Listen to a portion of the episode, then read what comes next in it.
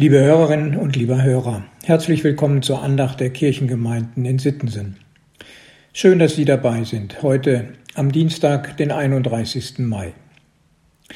Wahrscheinlich kennen Sie den Ausspruch mit zweierlei Maß messen.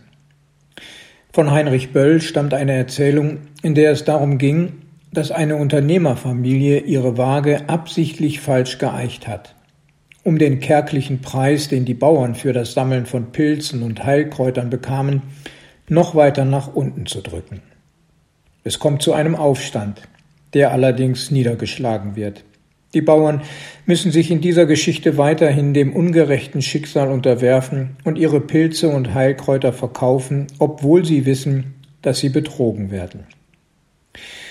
Es gibt Leute, die haben keine Skrupel, die Waage falsch zu eichen mit der sie die Mengen für ihre Kunden falsch abwiegen, um noch mehr Profit zu machen. Sie messen also mit zweierlei Maß. Nur der eigene Profit zählt, auch wenn andere dabei Schaden erleiden. Gott bezeichnet das als Gräuel, als Übeltun. Und das verstehen wir nur zu gut, wenn es dabei um unsere Gerechtigkeit geht. Ein Kilo sind nun mal nicht 900 Gramm. Ein Dutzend besteht immer aus zwölf Teilen und ein Zentner aus 50 Kilo. Nicht umsonst hat der Gesetzgeber bei uns vorgeschrieben, dass auf Preisschildern angegeben sein muss, wie hoch der Preis für ein Liter für 100 Gramm oder ein Kilo ist, um so den Kunden bei unterschiedlichen Verpackungsgrößen den schnellen Preisvergleich zu ermöglichen. Wer mit zweierlei Maß misst, der lügt und betrügt. Der verliert seine Ehrlichkeit und verliert das Vertrauen anderer. Zweierlei Maß gibt es allerdings nicht nur bei Gewichten und anderen Maßeinheiten, vielmehr auch im Umgang miteinander.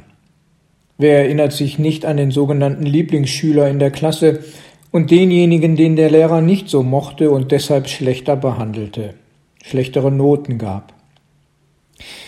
Überlegen wir doch mal, ob es solch ein Verhalten auch in unserem Leben, in unseren Beziehungen gibt. Und überlegen wir, wie das wäre, wenn Gott die Menschen ganz unterschiedlich betrachten, bewerten und behandeln würde. Das macht er eben nicht, sondern geht mit jedem nach demselben und einen Maß um.